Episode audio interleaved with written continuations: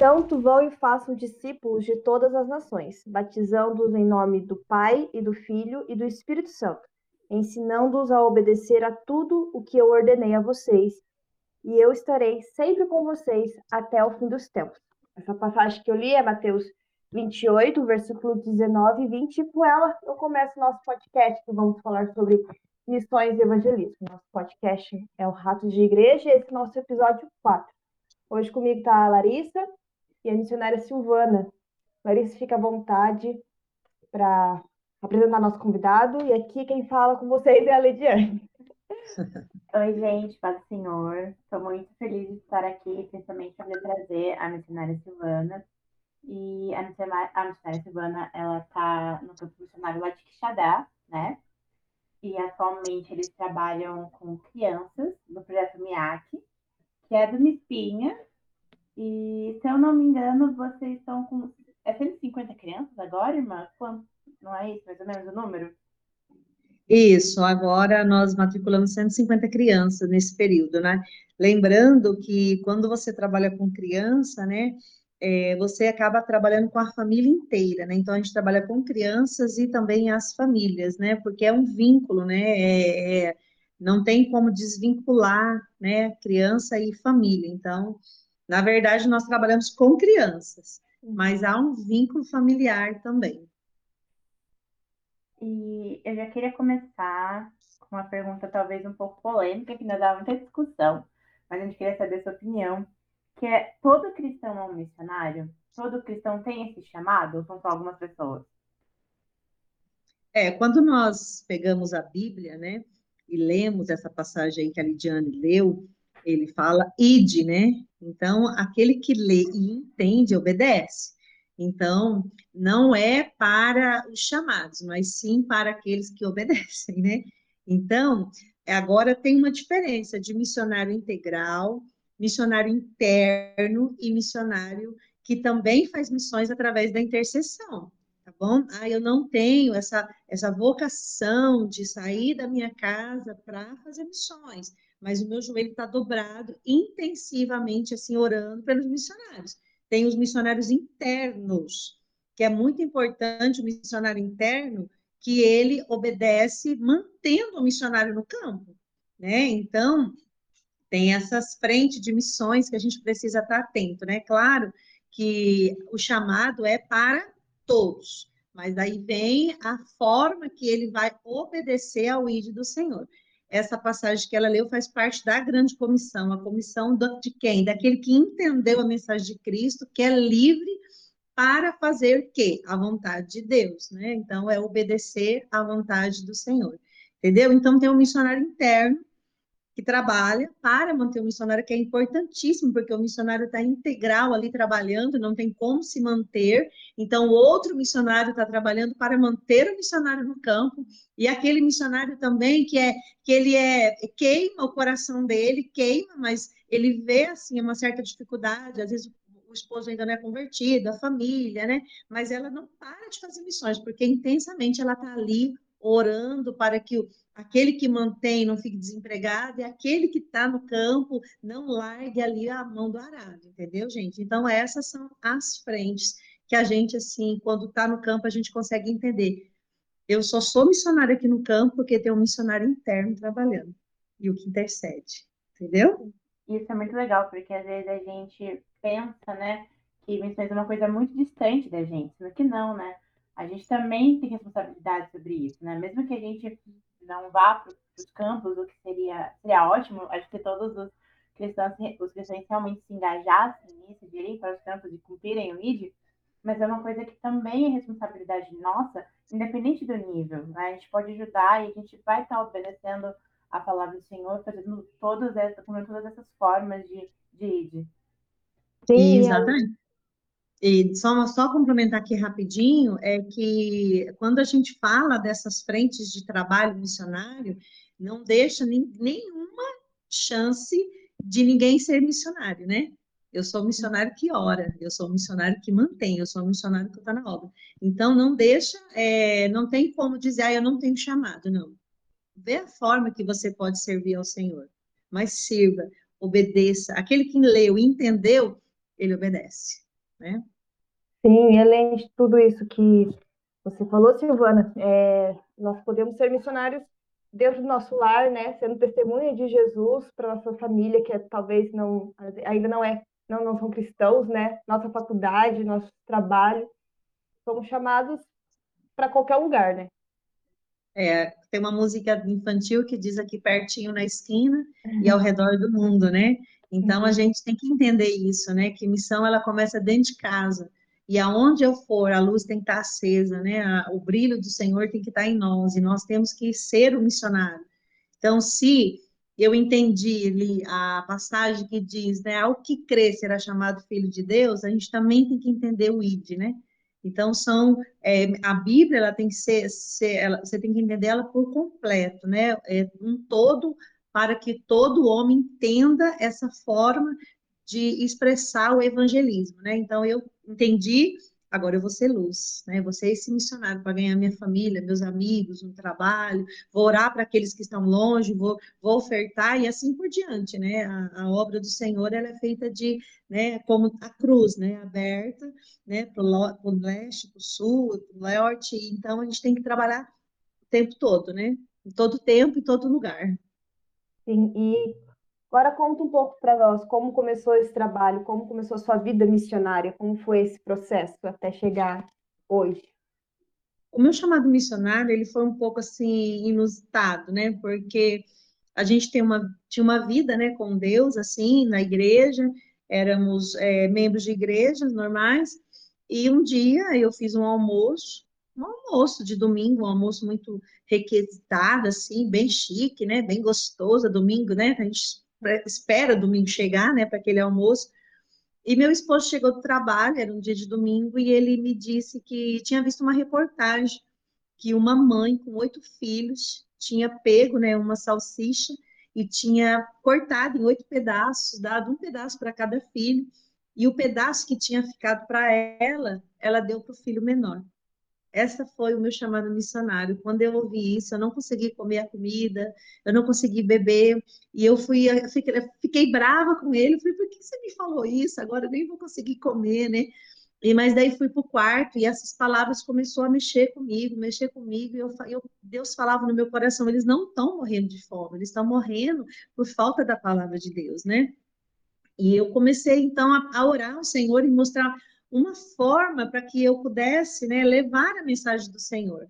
E eu foi então que eu conheci uma amiga e ela tinha um trabalho muito lindo nas escolas de evangelizar através das histórias na escola.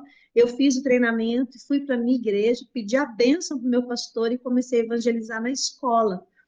Comecei a contar história de sala em sala, histórias de motivações para começar, né, para abrir as portas, e logo após eu já estava começando ali pregar e criança chorando e, e, Deus salvando, e eu já fazia oração pelos professores e tudo. Foi quando meu pastor me é, apresentou a MISPA, né, isso em 2012, 2012.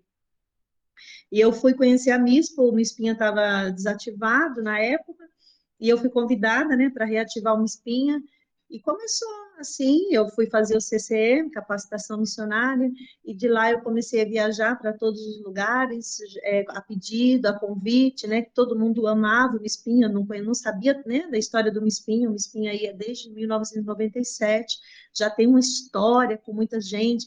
Quando eu comecei a, a, a trabalhar com Mispinha, pastores me ligavam e diziam: Olha, eu me converti como espinha numa IBF, e olha, hoje eu sou pastor porque alguém olhou para mim quando criança, e eu tenho uma paixão pelo espinha, e eu sinto esse carinho até hoje, sabe, pelo espinha.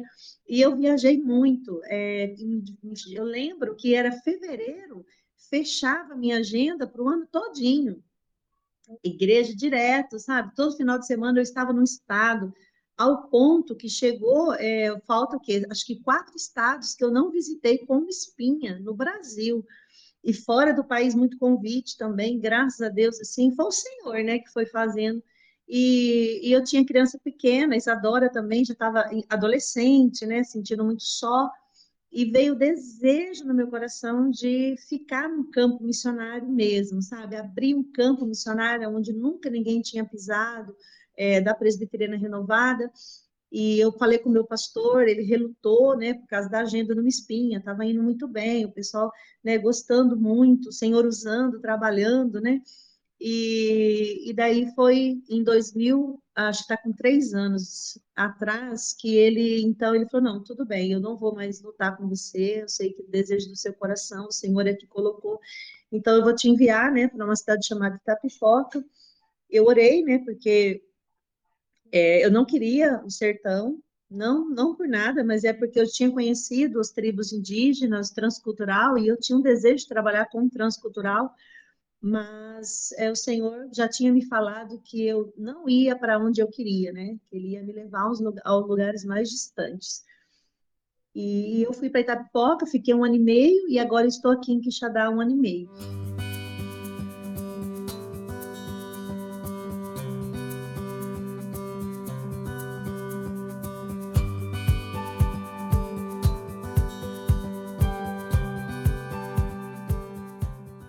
Para chegar em Quixadá, a história assim é muito é como que Deus faz, né? Eu fui convidada, gente, se eu estiver falando muito, me para aí, levanta a mão, tá? Que eu falo mesmo, assim, é, é muito lindo falar de missões, tá bom? Fica à vontade, pode falar, fica à vontade. E eu fiquei, nós ficamos em Tapipoca um ano e meio, né, ali, onde a Isadora verdadeiramente conheceu missões, porque até então eu tinha um grupo de adolescentes na minha casa, quando a gente morava lá em São Paulo, a gente trabalhava, mas integral mesmo foi mesmo em Tapipoca, né? E ali ela encontrou também esse chamado missionário, onde trabalha com música, ela se apaixonou também. E quando chegou o tempo de vencer o nosso contrato em Tapipoca, a gente ia para um lugar que a gente nunca tinha pisado antes, nunca ninguém tinha entrado antes como missionário da presbiteriana. Então, o pastor Florencio nos deu três opções, né? Rio Grande do Norte e aqui no Ceará. Então, nós fomos pesquisar, fazer a nossa análise, nosso laboratório, para saber onde o Senhor ia nos enviar. E eu fui orar ao Senhor, né? Eu tinha participado de uma conferência missionária em Minas Gerais, e ouvindo ali os missionários falando: Ah, Deus me mostrou em sonho, ah, Deus falou que era tal cidade, né? Eu falei, ah, Deus comigo vai ser igual também, né? Deus vai falar comigo, vai me falar o nome da cidade eu irei, né? E eu comecei a falar para o Senhor, Senhor, fala comigo, Senhor, será que eu tenho chamado missionário? Será que eu sou missionário? Senhor, me fala, porque o Senhor fala para os missionários, eu também quero ouvir a tua voz, né? Fala uhum. comigo. E é tão interessante que eu tive um sonho, e nesse sonho, é, eu estava na minha casa, na minha mesa, e entrava um rapaz na minha casa com uma bolsa, tipo aquelas bolsas de carteiro, e ele me entregava umas sementes, uma, um saquinho de sementes. E eu falei assim: bom, a semente agora nós temos, e aonde é a terra? E aquele homem me falou assim: ó, aonde você for, vai ser próspero. Então eu falei assim, Senhor, podia ser mais fácil se o Senhor tivesse direcionado, né? Está nas tuas mãos, escolhe. É, se o Senhor tivesse direcionado, não era mais fácil, né? Mas agora eu estou com a semente na mão e eu preciso escolher um campo. Mas assim, quando a gente é missionário, o primeiro campo missionário nosso é a nossa família. Então, eu fui ver escola para meus filhos, a Isadora ia entrar na escola, né? então ia ver onde tinha uma faculdade, a qual ela poderia estudar, né? E a única cidade que tinha faculdade era Quixadá. Então, nós viemos para Quixadá, é, é uma cidade universitária que tem medicina, tem dom, tem muita, muita, muitas faculdades aqui. Aqui é um polo, aqui é o sertão central, onde tem muitas cidadezinhas pequenas em volta, que vêm todos para cá, tanto para o comércio, tanto para o estudo. É, aqui é o polo, né? Então, nós, é, a cidade de Quixadá era o polo. O pastor Florencio nos passou três opções, duas no Rio Grande do Norte e uma no Ceará, e a de Ceará foi Quixadá. E a única que tinha faculdade era Quixadá. Então, nós viemos para cá, antes de entrar na cidade, nós paramos o carro, oramos, e pedimos uma resposta para o Senhor, né? Falamos, Senhor, se for essa cidade, que nós venhamos sair daqui com um sim do Senhor, um sinal do Senhor, né? E eu falei, eu quero uma casa perto da faculdade, se caso der certo a cidade. Fomos direto para a faculdade, olhamos a faculdade, fomos do lado da faculdade, uma casa, uma casa boa, e uma das, uma das minhas é, necessidades era uma casa com três quartos que tivesse garagem. Não sei se você já veio aqui para o Ceará, já vieram aqui para o Ceará, porque as casas são emendadas, né? E as janelas são para a rua as portas da sala também são para a rua e não tem, não tem muro na frente da casa, igual a gente vê em São Paulo, esses lugares, né? Então não tem garagem. E a casa também, ela só tem assim, não são todas, viu, gente? Mas a maioria é somente um corredor, né? Então não tem quintal na frente, no fundo e nem na frente. Então eu pedi uma casa com garagem, três quartos. E eu consegui, com 10 minutos eu cheguei na cidade, eu consegui, mas a casa que eu consegui era muito cara para nós, né? Era um valor muito alto, assim, para nós, né? E o salário do missionário é muito pouco. Não é muito pouco, é pouco, né? É muito pouco, é pouco. Então, nós gostamos dessa casa e quando nós fomos ver as outras casas, a gente não conseguia gostar. Era longe da faculdade, ou não tinha forro, ou não tinha garagem, ou não tinha do três quartos, então ficou muito difícil. Então, nós começamos a orar ao Senhor e falamos, Senhor, e agora, né? O que, que nós vamos fazer? O coração vai entristecendo, né? Porque você gosta de uma coisa, da casa, o valor alto. Isso ele ligou um pastor para nós, olha a resposta de Deus chegando. Um pastor ligou e comentou, perguntou onde nós estávamos, e eu falei que eu estava em Quixadá, e ele contou a história dele, que desde quando ele entrou no seminário, ele entrou no seminário para trabalhar em Quixadá. E há 30 anos ele ora por Quixadá. Quixadá é a terra da, assim, do, do plano de, dele, de vida era Quixadá. Só que daí ele casou e Deus foi levando para outros lugares, mas ele nunca tirou das orações dele Quixadá. E eu falei, olha, pastor, eu estou em Quixadá. Ele falou, então estou vendo eu e vocês aí. Eu falei, é, pastor, mas aqui o custo de vida é alto, casa é caro, para nós não vai dar. Ele falou, verdade, filha, verdade. Passou um tempinho, ele me liga e me disse, Silvana, pode acertar aí a casa, porque nós vamos pagar o seu aluguel por três anos. Glória a Deus. Gente, que resposta, que resposta, né?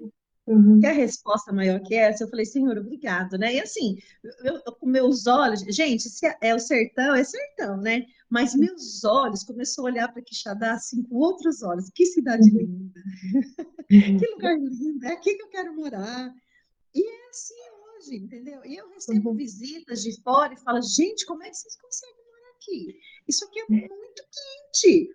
Porque a Quixadá, ela tem pedras, né? E a gente mora dentro de um buraco. Então, aqui chama Ninho das Pedras, né?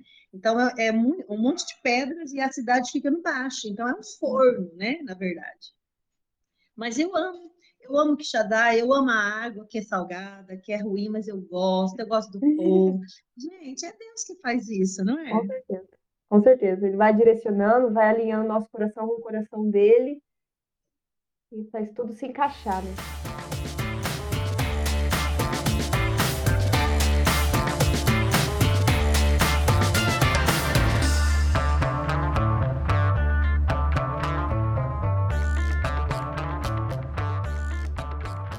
E nós chegamos, né? Alugamos a casa, deu tudo certo, ele começou a pagar, pagar o aluguel. E aqui em Quixadá, é, aqui, gente, é um polo universitário, então tem muitos projetos. Uhum. Tudo que você imaginar tem projeto aqui. Uhum. E nós chegamos com um novo projeto, né? E assim, aonde vai ser? E, e a gente estava tão sedento para trabalhar, iniciar, então a gente foi mapear a cidade. Então a gente visitou todos os bairros. Quixadá tem tem 20 distritos pequenininhos, com 5 mil, 10 mil, 15 mil habitantes, então é muito grande, né? Então, todo lugar que eu ia, eu via necessidade, ai, Senhor falou que é comigo, é aqui. É aqui que a semente vai brotar, é aqui. Daí eu falava que aqui as portas fechavam, ia para outro lugar. Gente, é, é, difícil, viu? Porque assim, Deus, é, ele vai te empurrando, sabe? Ele vai fechando as portas, te direcionando aonde ele quer. E muitas vezes o lugar que você quer que ele quer, você não consegue ver, porque assim é muito grande o que ele está fazendo. O lugar do Miyake hoje, eu já tinha visto ele assim que eu cheguei. Só que quando eles falaram para mim que era mil reais o aluguel, eu falei, não, é muito dinheiro. Então eu fui procurar, procurar um lugar mais em conta. Mais em conta. E Deus foi fechando, fechando, fechando, direcionando até eu chegar ao lugar que ele tinha escolhido, é onde nós estamos hoje, né? E assim, o Senhor tem sido muito bom para conosco, porque quando eu fui fechar o aluguel do, do projeto, eu não tinha dinheiro. E eu falar, e eu fui para o meu quarto e ali eu chorei muito. Eu falei, Senhor, como que eu vou trabalhar num lugar desse, Senhor, sem recurso financeiro? O aluguel é alto, todas as portas dos distritos e bairros se fecharam, só essa porta que está aberta. comecei a chorar. Falei, Senhor, eu preciso que o Senhor me direcione, né? Porque o missionário é na base do choro mesmo, do uhum. joelho dobrado, para que, né? É aquele livro do Hudson Taylor, não sei se vocês conhecem, né? Através da oração. O segredo do Hudson Taylor. E, e daí eu levantei, os olhos inchados, meu telefone toca, um pastor que fazia uns 5, 6 anos, ele me ligou e falou, tia, assim, eu fiquei sabendo que você mudou para Quixadá e eu estou mandando uma oferta aqui para você, para você chegar aí, alugar um lugar e, e, permanecer nesse lugar. Gente, é assim, é, é emocionante ver o que Deus faz. É, com certeza é. Estou quase chorando aqui. Através da oração, sabe? E assim, ele mandou o dinheiro do recurso para pagar o aluguel, toda a reforma, assim, as coisas básicas que a gente precisava, sabe? Então, assim, quando a gente está no centro da vontade de Deus e você fala, Senhor, eu vou te obedecer, você vê milagre. É aquele ditado, né? Aquele ditado não, aquela passagem bíblica quando João ele sai do barco. Quando a gente sai do barco, a gente anda sobre as águas. É milagre todo dia. A gente vê a mão de Deus todo dia, a gente vê portas se abrindo onde nem imaginava ter portas, sabe? É assim, é coisas lindas que Deus faz quando nós estávamos ali reformando o projeto, pintando, colocando ali os desenhos que a Larissa fez, todo lindo, que eu morro de ciúme desses desenhos. eu falo que a Larissa, gente, até nisso Deus cuida, Deus cuida. Gente, eu sonhava com os desenhos igualzinho ela fez, sabe? Ah, assim, quando a Isadora me mostrou, eu comecei a chorar, eu falei, não, não foi ela que desenhou isso, não, foi o próprio Deus, porque ele leu a minha mente, sabe? E, e assim, a gente, tudo Deus cuidou, né? Tudo. E quando nós estávamos ali pintando, Vidas vinha perguntar, o que, que vai ser aí? Aqui vai ser um projeto. Então as pessoas já foram se interessando pelo projeto. Não houve assim aquele evangelismo, sabe? Mas assim, as pessoas já viram ali um brilho de Deus e foi se achegando, se achegando, se achegando. E até hoje assim, o mover de Deus é tão lindo. Quixadá é um lugar que a gente não pode evangelizar, porque a gente não tem mão de obra para cuidar, só para você ter a noção como o povo é sedento, como o povo assim é desesperado pela palavra de Deus. Você fala que você fala, gente, olha, não fala para muita gente, não, que hoje vai ter algo aqui, porque se fala, vem muita gente querendo ouvir, querendo ser cuidado, abraçado e amado. Então, é assim, quando você está no centro da vontade de Deus, Deus vai te mostrando, te direcionando, te trazendo um povo para você amar, para cuidar. Eu me lembro quando nós mudamos aqui em Quixadá, o meu esposo saiu para comprar pão, sabe? E ele voltou sem um pão, porque ele não conhecia a cidade, não tinha ninguém para perguntar onde tinha uma padaria. E, e não tinha ninguém para socorrer, não tinha ninguém para perguntar, porque a gente não conhecia as pessoas, né?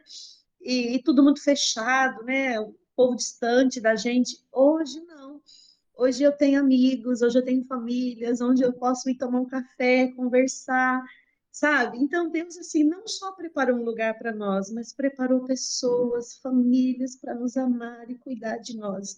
Então somos muito gratos, sabe? Tudo que Deus tem feito aqui nessa cidade. Passamos muita luta, muita dificuldade, mas as bênçãos são incontáveis, sabe? Se a gente parar para pensar tudo que Deus fez nessa cidade, é assim imensurável mesmo. O poder de Deus é lindo, é lindo, é lindo, é lindo. E, e, o medo também, né? De você ser aceita, o medo de você não conseguir, o medo de. de ah, gente, há tantos medos que Deus vai mostrando, sabe? É, que Deus lança fora todo medo, que Deus mostra que é Ele que faz, que você não faz nada, né? Tudo é Ele. Então, assim, é maravilhoso. É maravilhoso viver no propósito de Deus. E eu acho que é muito bonito mesmo de ver porque quando a gente está dentro da nossa zona de conforto, né, a gente não vê as coisas que Deus faz. Mas eu acho que quando a gente está, é, mais especialmente em missões, a gente vê o cuidado de Deus em todos os detalhes, né? A gente, a Isadora sempre fala, né, que vocês vivem a soberania e o cuidado de Deus todo santo dia.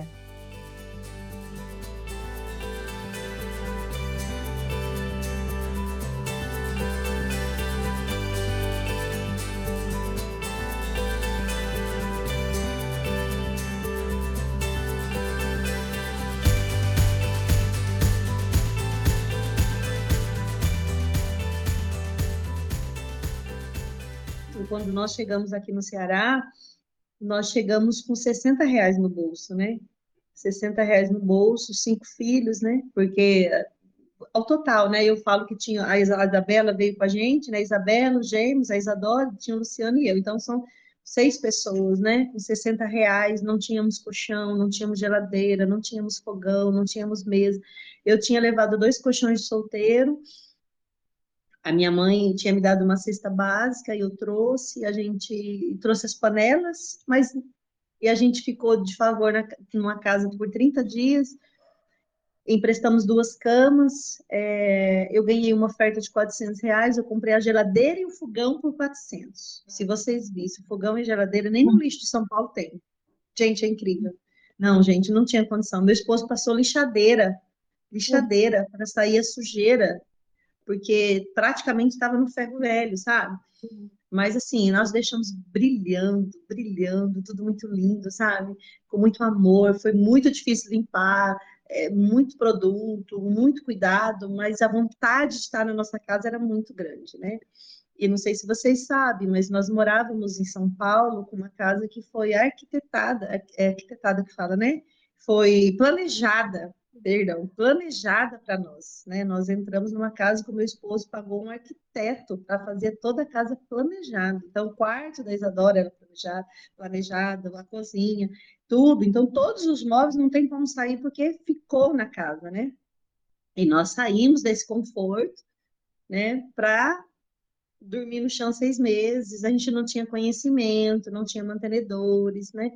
Então, foi muito difícil. Teve dias, né, é, de ferver água, porque a água aqui não é potável, então a gente fervia, coava para beber, para poder beber. É, muitas vezes nós dividíamos é, três ovos em seis pessoas para poder se alimentar.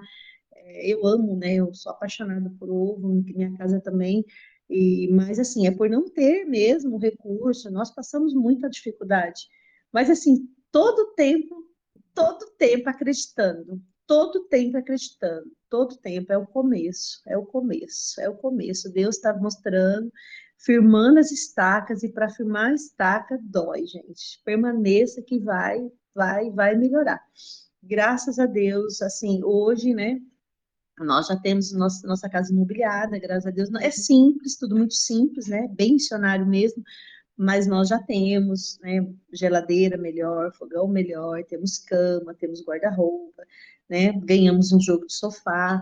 Então, graças a Deus, Deus tem cuidado de nós mesmos, sabe? Mesmo assim. Então, sou muito grata a esse Deus, tudo que ele tem feito e faz, né? E sem contar, gente, nos testemunhos que você ouve das famílias, das crianças que Deus tem feito através da sua vida. Você fala assim: quem sou eu, né, para Deus fazer algo, mas a gente é só o canal, né, e Ele fez através de nós, em nós e através de nós, né, então isso é muito gratificante, muito gratificante.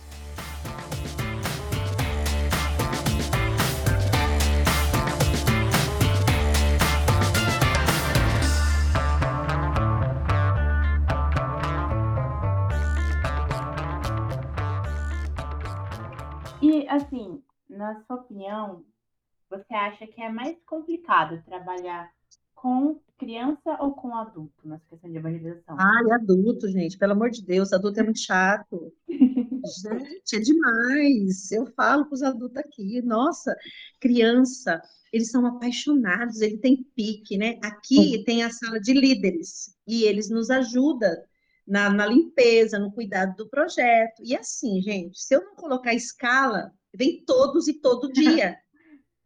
Então, tem, não, hoje não é seu dia, é amanhã. Tia, mas eu quero ajudar, mas é amanhã o seu dia, porque senão dá tumulto, né?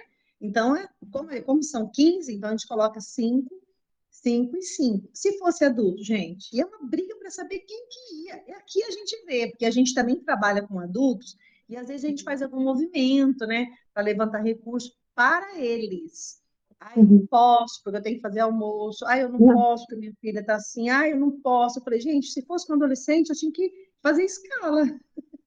Né? Uhum. E sem contar o coração também, né? Porque é, a gente sabe que a tal da tradição é terrível. Uhum. Porque minha mãe foi assim, meu pai foi assim, eu não sei como é que foi, eu só sei que foi assim, né? Então, é, eu nasci católica e vou morrer católica.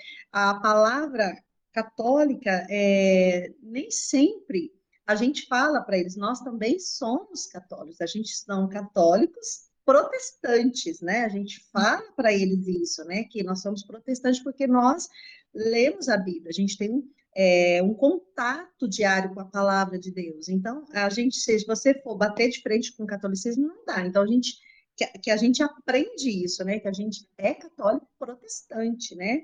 E, mas a, a, aqui está enraizado que não pode ir para as leis dos crentes. Eles acham que a lei é para os crentes. E eu falo, não, gente, a lei é para todos. Uhum. Vocês não, vocês não sabem que é para todos porque você não lê. A partir do momento que você ler a palavra de Deus, você vai ver que a lei é para todos é para todo que crer. Então, se você crê, a lei, a lei também é para você. Né? Então, eu acho assim, nossa, sem, sem sombra de dúvida, a criança é bem melhor de trabalhar. Adulto é, é muito absurdo. É, tem que ter toda uma desconstrução primeiro, né? Um adulto, para depois inserir no evangelho. É, assim, o, o, tempo, tempo de trabalho, tanto com adulto e criança, é o mesmo, né? Claro que é o mesmo, porque para uma criança chegar ao ponto, né, de estar preparado para estar à frente de um trabalho, cuidar de um trabalho, ele precisa amadurecer, permanecer, né, na graça, estatura, no conhecimento, para cuidar de uma obra, cuidar de um campo, não é verdade? Porque a gente, a nosso foco é esse, é, é, a levantar essa pessoa para ser missionário, levantar essa criança para ser missionário. O adulto também. O adulto tem tempo, porque ele tem que desconstruir tudo isso que ele foi construído durante a infância, o tempo de vida dele, ele entender e depois tirar os vícios, as manias, né, e tudo, para ser, quem sabe lá na frente, é um missionário, um, é um líder, alguma coisa, né? Só que a disponibilidade da criança para esse, é, para esse preparo é maior do que o adulto, porque o adulto é limitado, né, gente? A gente sabe, né? Que a dona de casa ela tem um monte de afazeres, né? O pai de família tem um monte de afazeres e é muito cansado, né? Tem muito canseira, né? Também. Então dificulta mais esse, esse, esse preparo, né? Mas a criança, sem dúvida, é bem mais fácil. E saboroso, delicioso, barulhento. Ah, e atualmente, hoje, mais ou menos, como que funciona o MIAC, né? Para explicar para o pessoal entender. Vocês é, entram como um projeto para auxílio, eu sei que tem, vocês têm algumas aulas aí, né? Então, como que ele funciona? É, na verdade, assim, quando nós conversamos com os pais, nós falamos que o MIAC é a extensão da educação dele na casa, né? Que ali no MIAC, ele vai ser é, direcionado a uma educação a educação, tanto com a letra, com a arte, com a cultura e com muito amor. Né? Então, ali, muitas eu falo para os pais, muitas vezes nós, pais e mães, né, que estamos em casa, trabalhando, dia a dia, não tem esse tempo disponível para educar o filho nessas áreas. Então, nós estamos aqui para ser extensão da sua casa contínua nessa educação, com princípios, valores. A nossa metodologia é bíblica, né? Então, toda criança, quando ela chega no MIAC, ela tem 30 minutos de devocional. Todo dia. Então, ela entra, a primeira coisa que ela vai fazer, ela vai fazer a devocional. A gente tem a sala, né? então reúne todas as crianças nessa sala, aonde a gente vai trabalhar temas específicos, né? A última lição, nós dividimos João 3,16 em seis aulas, porque Deus amou o mundo de tal maneira, então Deus, o amor, o mundo, o Filho unigênito, perecer e a vida eterna.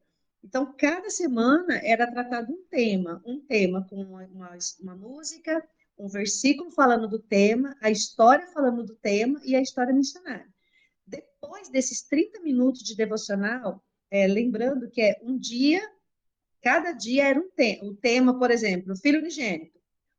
O que é filho unigênito? E uma música. Amanhã, volta no filho unigênito, uma, é, um versículo depois a história do filho unigênito e a história missionária, entendeu? Essa semana foi toda em cima do filho unigênito.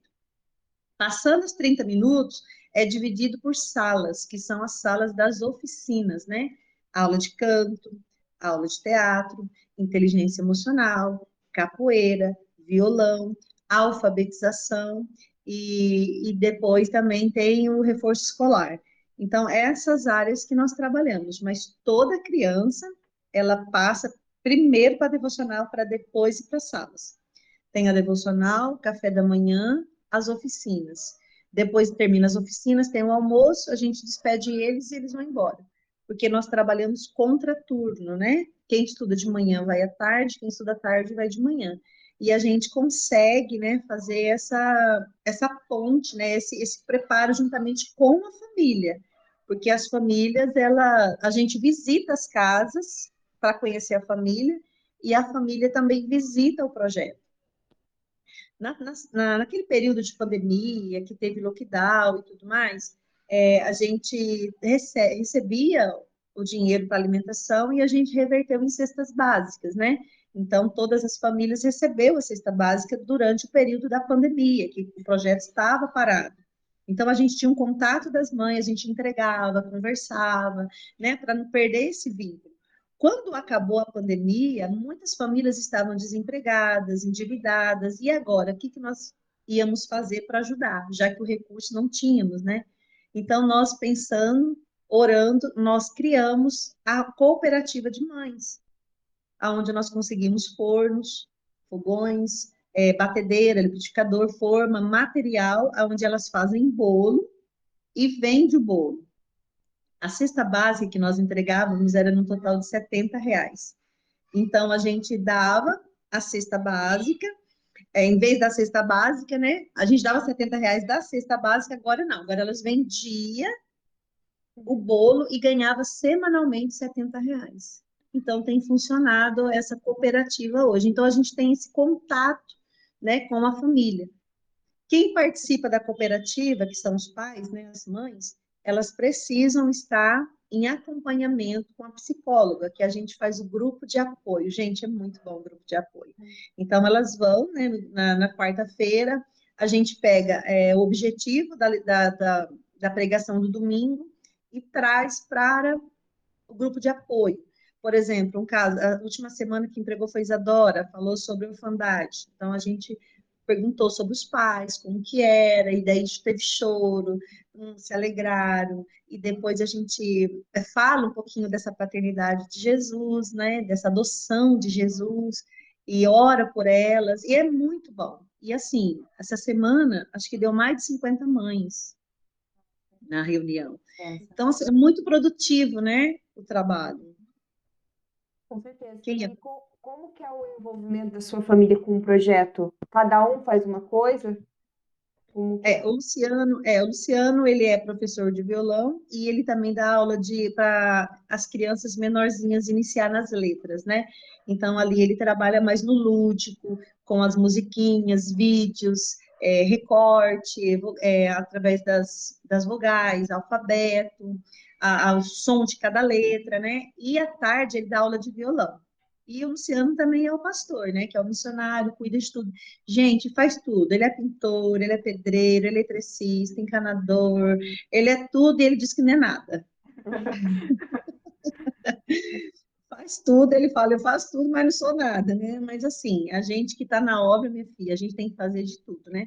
Eu trabalho na área da alfabetização. Eu, eu fiz neurociência da alfabetização e trabalho com crianças com extrema dificuldade de aprendizado. Então, trabalho com criança autista, criança que está na quinta, sexta, sétima série, que não, que não conseguiu aprender a ler, então eu, eu trabalho com essas crianças. E aqui é o que mais tem, criança de quarta, quinta, sexta, sétima, até primeiro ano eu já peguei que não sabia ler nada. E graças a Deus, o ano passado a gente conseguiu alfabetizar elas até até o encontro de até o encontro consonantal a gente conseguiu chegar com elas. Então foi muito maravilhoso, né? Que depois a Isadora dá aula de canto teatro ela dá aula de canto teatro, e a Dani, que é a psicóloga, dá aula de uh, inteligência emocional. O Lucas também, que é o esposo da Daniele, dá também a, é aula de violão, já para os que estão mais avançados, né? Então, essas são. A devocional a gente se divide, né? A Isadora fica com o canto, eu fico com o versículo, a história, daí tem um quebra-gelo, a gente se reveza. A gente tem uma escala né, de trabalho, a gente tem uma escala de trabalho, cada um faz vai fazer o quê. A gente tem um planejamento a cada três meses, que a gente trabalha em cima desse planejamento.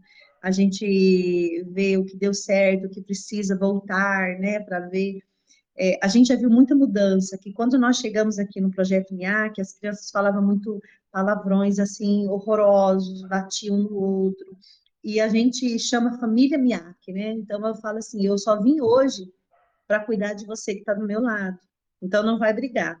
Então, aquele outro fala a mesma coisa para mim, entendeu? Só vim para o MIAC hoje para cuidar de você, então não briga.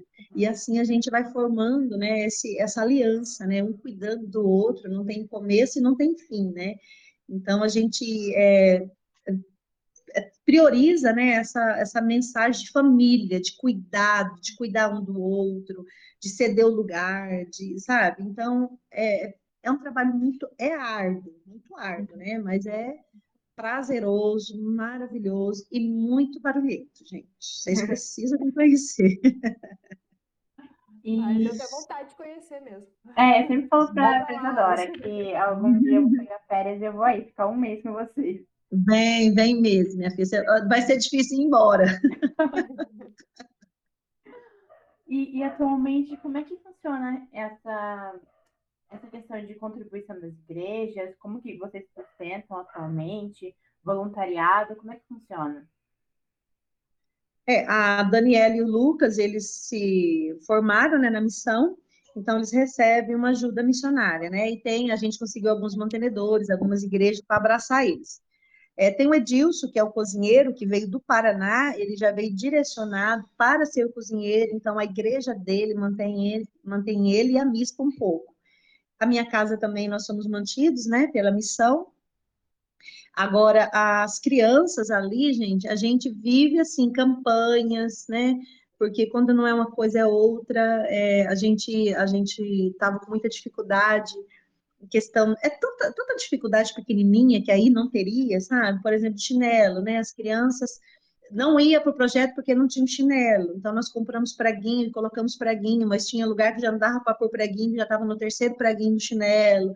Então, a gente fez campanha do chinelo, daí faz campanha de outra coisa, faz campanha de outra. Na alimentação, tem sido muito interessante. Por quê? Porque a gente desenvolveu, nós desenvolvemos, quando eu estava no Espinha viajando, a gente viajou em muitos ministérios infantis. Então, eu conheci muitas tias então, conversando com elas, eu falei, a gente tem muita dificuldade, tem muita criança aqui que não tem isso, não tem aquilo, né? Então, que tal vocês montarem um cofrinho missionário para as crianças ofertarem? A gente grava vídeos aqui, manda para as crianças ver, e a gente também faz isso aqui, né? As crianças daqui do MIAC, elas trazem ofertinha, a gente envia para os campos missionários também. Em dezembro, a gente conseguiu levantar 350 reais, gente. Criança do sertão estão ofertando para outros projetos, né? E a gente falou assim, olha, deixa aquele pirulito, aquele chiclete, né? Aquele bombom, bala que é bombom, deixa aquele bombom, traz a moedinha, eles levam, moedinha de 5 centavos, 10 centavos, é o que tem. Mas devido todo dia tem, né? Então eles levam, são 150 crianças, então consegue levantar um recurso bom durante 30 dias. E lá eu mostrei para eles o que a gente faz aqui, e muitas tias tem, tem aderido a essa ideia, sabe? De fazer o cofrinho dentro do departamento infantil, levantando oferta para enviar. Então, na segunda-feira, geralmente, né, que eles mandam uma vez por mês, então eu recebo 80 de um, 90 do outro, 100 do outro, 200 do outro, e chega num, num total que a gente consegue levantar o recurso para a alimentação das crianças. Às vezes a gente faz campanha do gás, né, para comprar gás para projetos, às vezes a gente faz campanha para conseguir arroz, às vezes feijão, né? Esse ano a gente conseguiu aqui, a gente ficou um ano sem comprar feijão, que nós conseguimos um saco de feijão. Então, assim, vai, Deus vai suprindo. Nós conseguimos esse, o ano passado, no finalzinho do ano, a gente conseguiu uma parceria com a prefeitura, então eles estão mandando 80 litros de leite para nós, semanal. Então a gente ferve o leite. A gente não dava café da manhã para as crianças, mas a gente percebeu que eles não conseguiam estudar de fome. Tia, tá doendo minha barriga. Tia, que hora que é o almoço? Tia, não comi nada. E a gente foi conversar com a família, a única refeição é no Projeto MIAC. Então, eles almoçam 11 horas e muitas vezes só vão almoçar no outro dia. Então, assim, gente, é, é a realidade, é só vendo para crer, assim, é só Deus a dificuldade aqui. Então, a gente começou a ferver o leite, né, com chocolate, algumas bolachinhas, né, a gente não dá muito, até porque eles precisam almoçar bem, porque só vai almoçar no outro dia, né? Então a gente não dá muito alimentação na manhã, mas a gente forra o estômago deles para que eles possam aguentar até 11 horas para poder almoçar. E são muito simples, sabe? É, eles gostam aqui de. Eles falam tempero, viu? A mistura nossa aqui é tempero. Então, o tempero deles é simples. Eles gostam de salsicha, mortadela, eles gostam de é, creme de galinha, né? Que é o frango desfiado com creme, que eles fazem um creme de farinha de trigo com leite e jogam esse frango desfiado com bastante quinor. É gostoso, né? Então, assim, é simples, né? Porque um peito de frango dá para fazer muita coisa, né? Porque só fica aquele, só o cheirinho do frango, né? Então, são simples, eles não gostam muito de carne, não gostam de nenhum tipo de verdura, não tem costume com fruta. Então, por quê? Né? Devido à dificuldade dos pais, acaba dando básico. Eles gostam muito de cuscuz, então alimento forte, né, que sustenta. Então, são simples. A alimentação não é, não é cara. É muita criança, né? a gente gasta aí abaixo de 30 quilos de arroz por semana. É, eu e a Larissa, né, somos tias das crianças da igreja e iniciamos né, a ideia da Larissa de fazer um cofrinho para missões.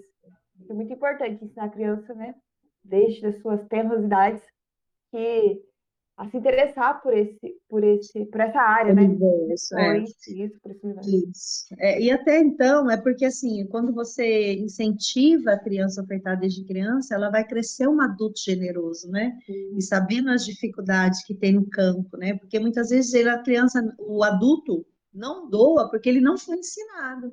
Né? E às vezes a criança também não doa porque não tem esse ensino.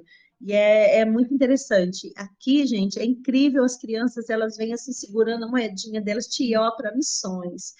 Eu recebi um vídeo de uma criança de 5 anos que ela guardou durante um ano com a filha dela. E ela foi no curso de missões, no culto de missões, e o coração dela ardeu. E ela falou assim: Eu quero doar para uma tia que trabalha com crianças da minha idade. E a tia apresentou o nosso trabalho, né? E ela falou: Não, mas eu quero gravar um vídeo para a tia Sil. E ela gravou e eu mostrei para as crianças aqui, acho que a oferta deu 180 reais, um ano guardando.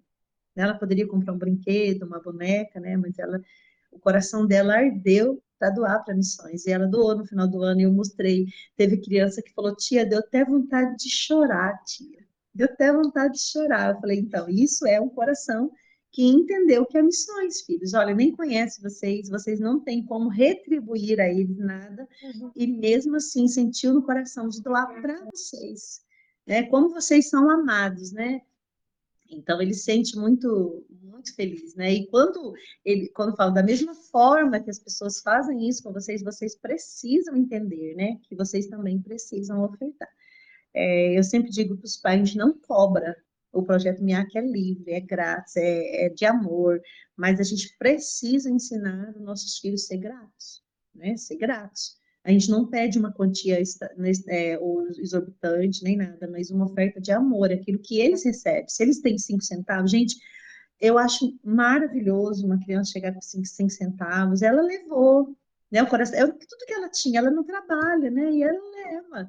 E a gente fica muito maravilhado, né, de ver, porque a oferta de criança não é valor, não é quantia, mas é o ensinamento que vai ser levado para uma vida, né? E, e é muito bonito isso, porque a gente está incentivando crianças a ofertarem na vida de outras crianças, né? Como a é. gente falou lá na, no Ministério Infantil, a gente tem esse baúzinho, né? Ele já acho que vai completar já uns 40 reais já. E até vou ver cada hora que eu vou enviar para vocês pra, que eu acho muito importante, né? A gente trabalha lições com eles na, na, no cultinho à noite. E é, é muito legal quando uma criança traz uma ofertinha, ela realmente chega lá e fala, tia, tia, eu trouxe aqui a oferta, olha aqui. Então, então isso é muito bonito se ver. É, isso. E a gente sempre manda os vídeos que a gente faz, né, é, mensais, a gente envia para as tias, para as tias mostrar na igreja, mostrar para as crianças, né? Envia para os pais, olha, a tua, a tua, criança, nós somos extensão desse projeto, né? Porque esse projeto lá, nós somos missionários junto com eles, né? Porque se não fosse as crianças que ofertam para chegar aqui, né? Como seria? Nós só estamos aqui porque tem crianças que ofertam, tem igrejas que ofertam, né? Então é muito importante, ó, nós estamos lá juntos, viu? Eles estão ganhando aquelas crianças, mas nós estamos lá juntos. Então, isso é, é muito legal, muito lindo, né? Muito maravilhoso viver tudo isso. E caminhando para o final, posso fazer a última pergunta, Larissa? Vai, pode ir. É, caminhando para o final, né, como eu disse, é, essa última pergunta vai falar sobre questão de missão e colonização, né? A ideia que muitas pessoas têm, né, que não conhecem o que é missão de fato, o que é evangelismo, é ter essa ideia de que o missionário vai para algum lugar e vai começar a impor a sua cultura, a sua forma de pensar sobre aquela, aquela população ali. Ou também a ideia errada que vai se aproveitar, vamos dizer assim, daquela população carente para trocar Jesus por alimento.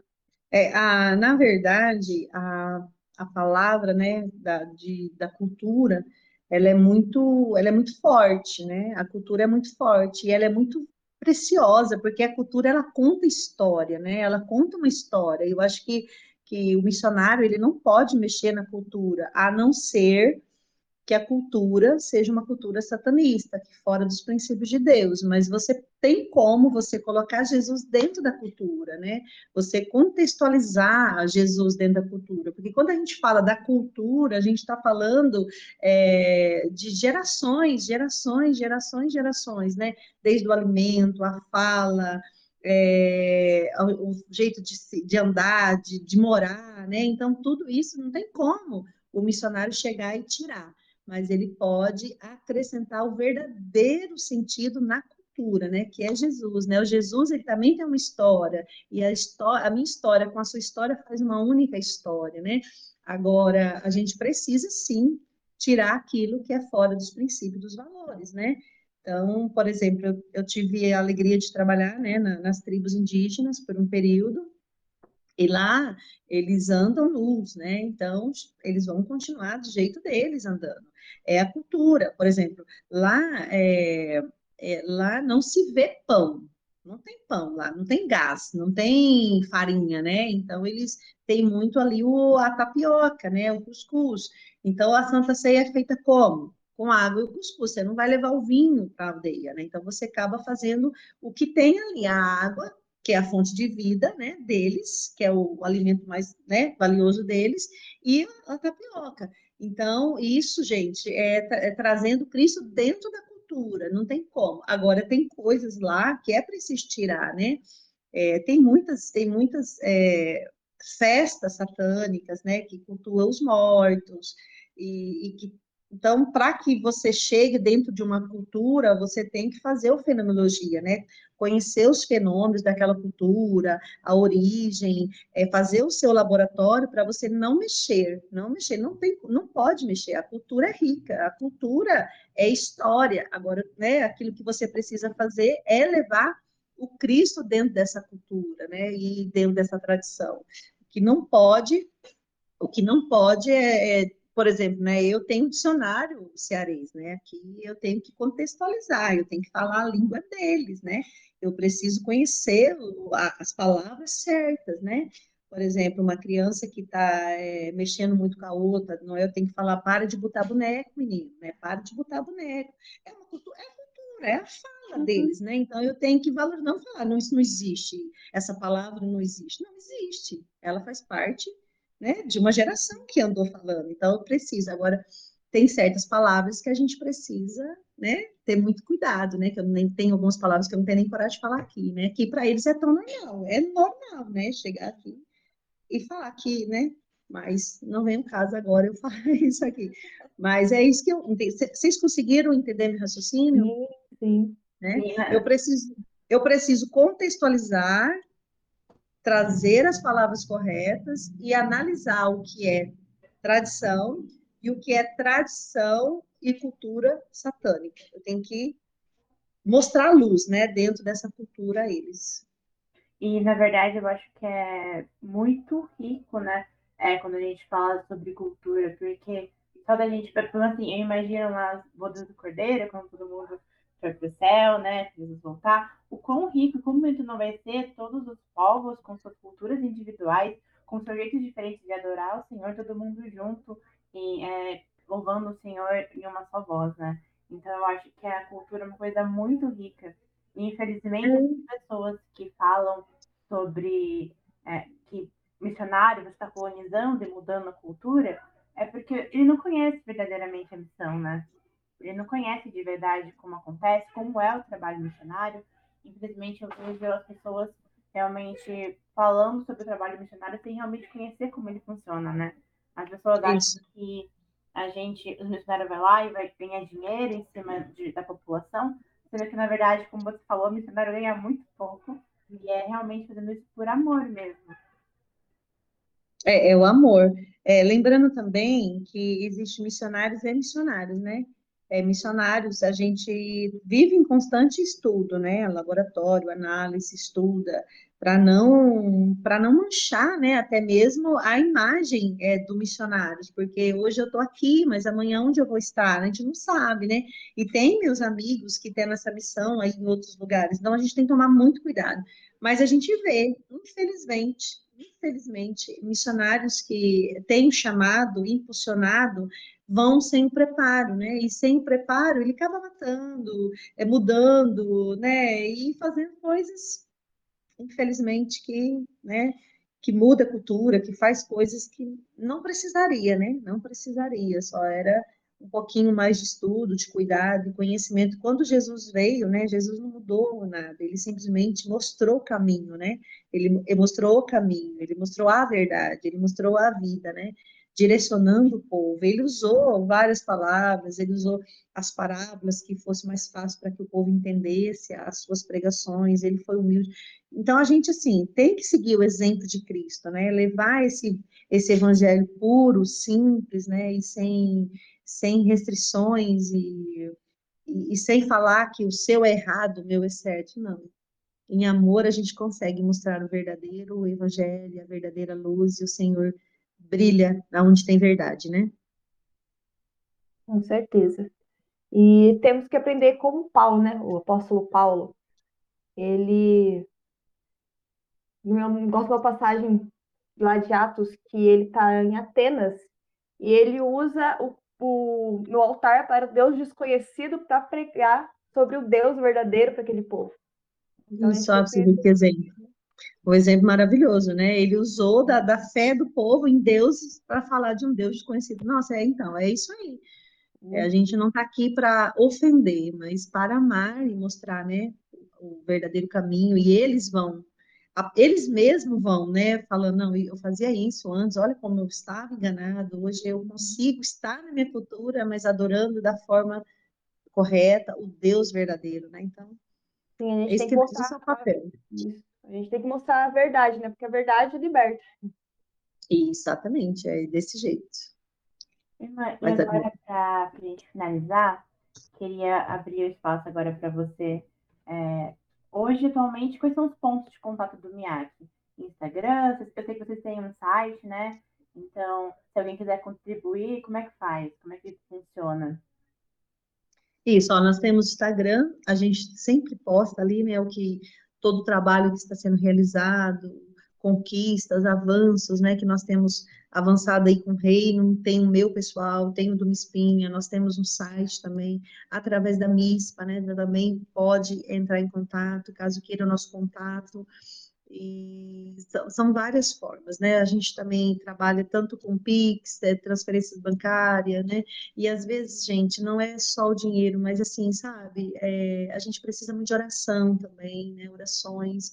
Então, se alguém quer entrar em contato com a gente para ser nossos intercessores, missionários juntamente conosco, aquela ponte que eu falei, né? As três as três visões missionárias, né? Que às vezes a pessoa só tem uma, né? Ir para o campo. Eu não sou porque eu não tenho esse chamado não, você pode ser missionário de intercessão. Então, nós precisamos de, é, eu acho que, assim, é o essencial. Antes do recurso financeiro, o primeiro é a intercessão. Então, se você quer ser missionário com a gente aqui em Quixadá, seja um intercessor, passa para a gente, olha, a partir de hoje eu quero ser teu intercessor, a gente vai colocar no caderninho, se a gente tiver alguma dificuldade, olha, ore por isso, né? Nós precisamos ser cobertos nessa área de orações, então é, é muito importante e e esses são os meios aí, Larissa. Tanto o Instagram, né, que ali está sempre os contatos, WhatsApp também tem, lá tem, nós sempre colocamos nosso WhatsApp, pode, pode entrar em contato, conversar com a gente, tá?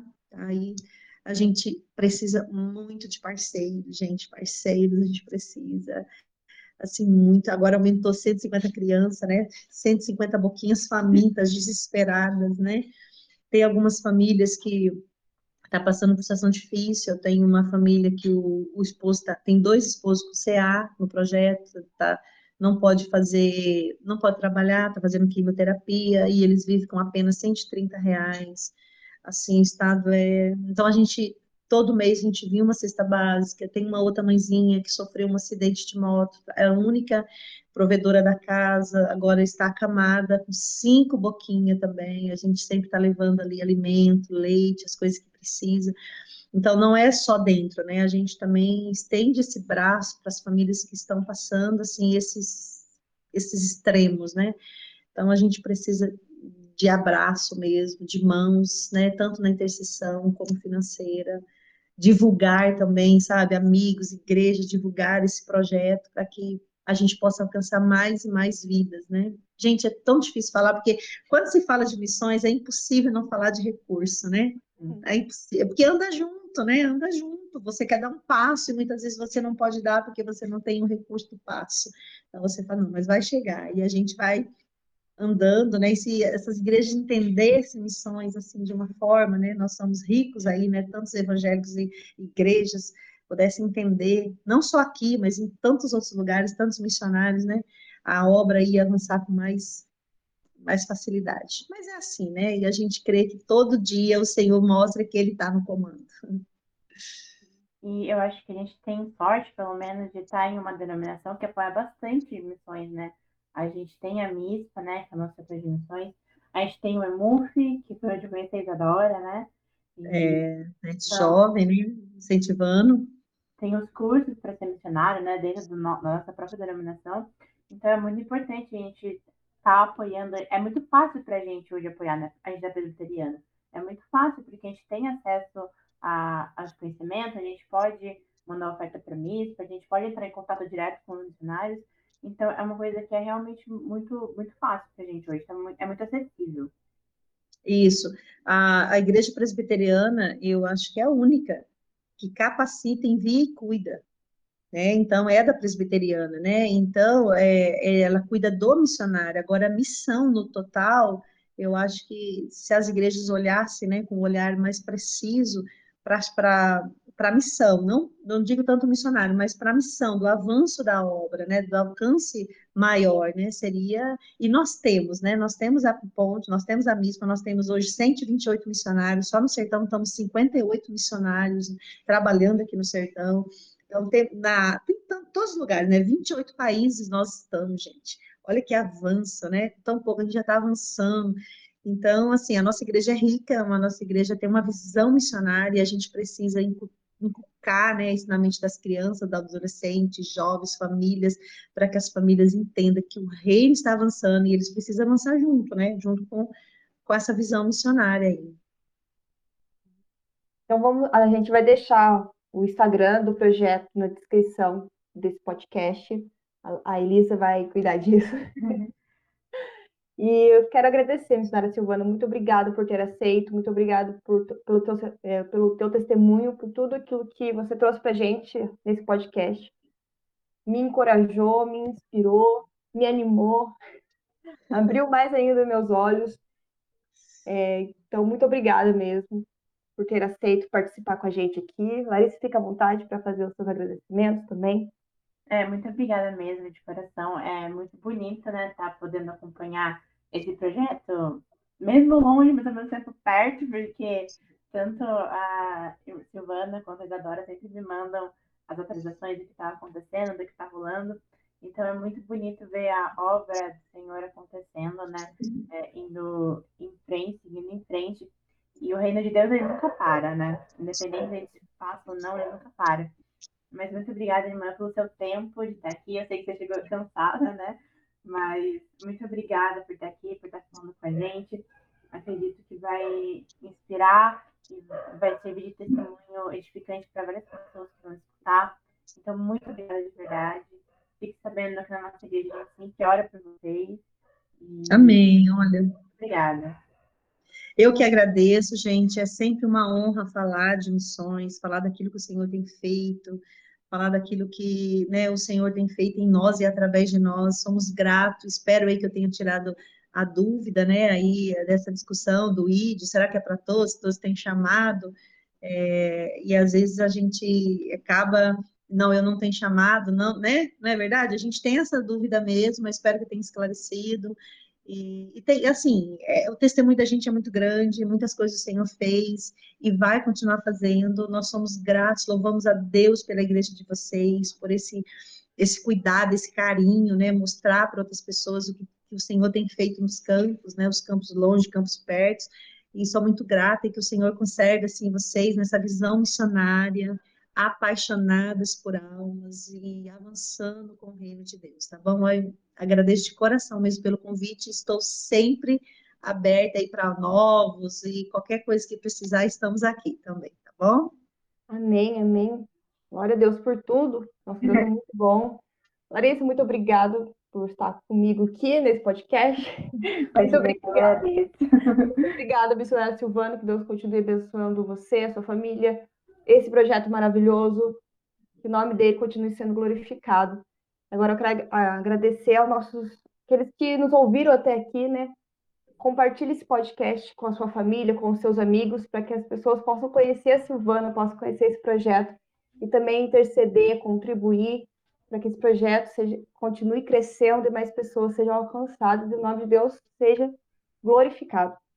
É, também nos siga nas redes sociais, IPR Votorantim, ouça nossos outros podcasts e compartilhe também. Nosso muito obrigado, Deus abençoe, a paz do Senhor.